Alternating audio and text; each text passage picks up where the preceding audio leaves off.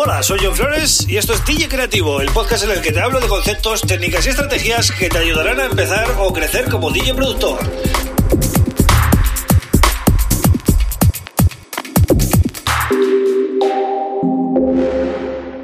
Hola, bienvenido, bienvenida a DJ Creativo. Mi nombre es John Flores y este es el episodio número 126 del podcast. Bien, hoy voy a hablar de cómo adaptarse a un nuevo DAO mm, distinto al que sueles usar, ¿vale? Mm, adaptarte rápido.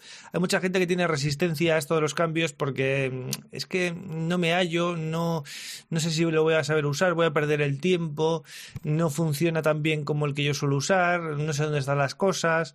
Bueno, mil historias, ¿no? Al final también podríamos formular la típica pregunta de si sabes usar un DAO, ¿sabes usarlos todos? Pues eh, bueno, al final, básicamente sí, pero hay que adaptarse a cada uno de ellos. Es decir, es como si sabes conducir un coche, ¿no? ¿Sabes conducir todos los coches? Sí, pero tendrás que saber dónde están las cosas en cada coche y ya está. Y en cuestión de unos días o unas horas vas a, vas a llevarlo bien, ¿no? Pues esto es lo mismo. Eh, hay puntos clave, hay puntos clave que necesitas saber.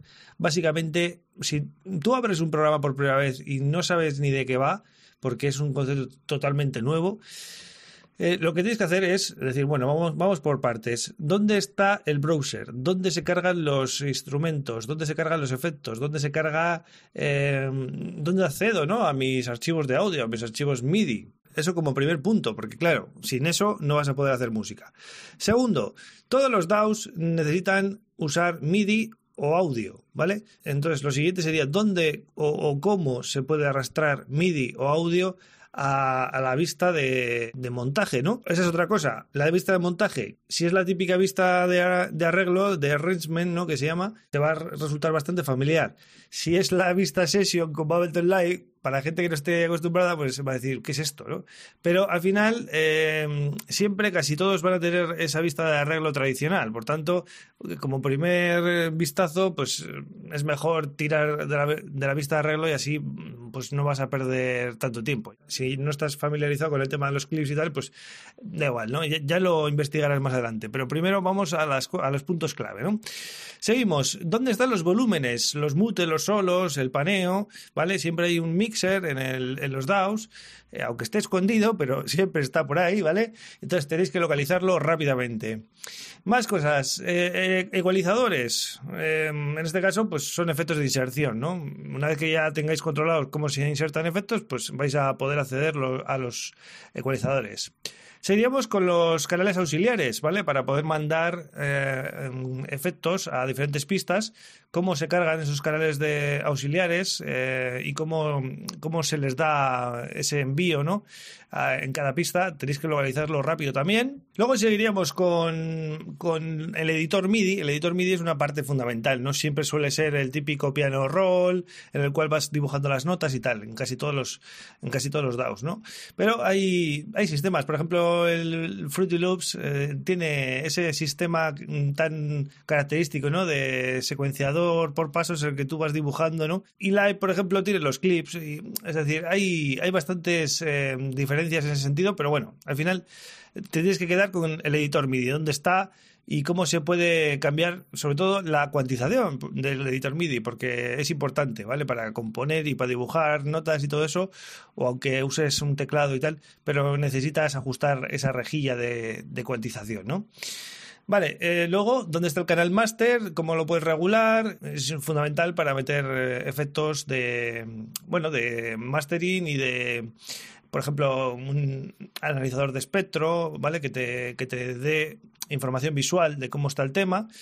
Eh, así que el canal master es fundamental también, ¿no?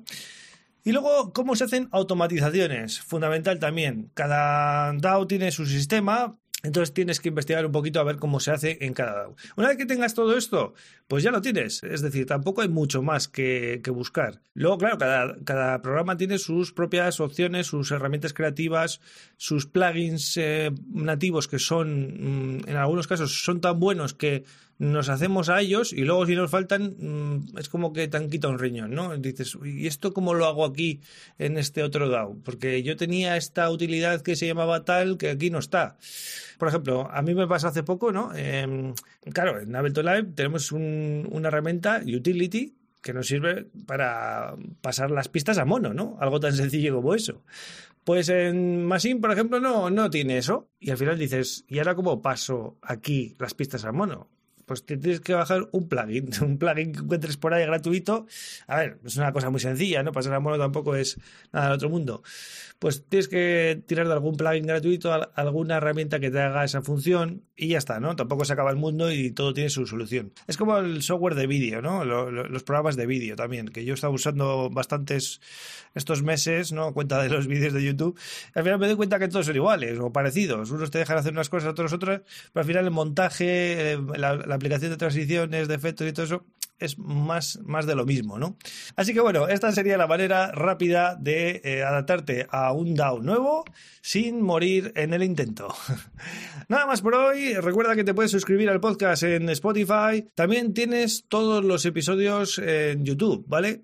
Y además, ahora me han activado la pestañita de comunidad, que está súper guay, porque me deja poner post, me deja poner encuestas en, en YouTube, ¿no?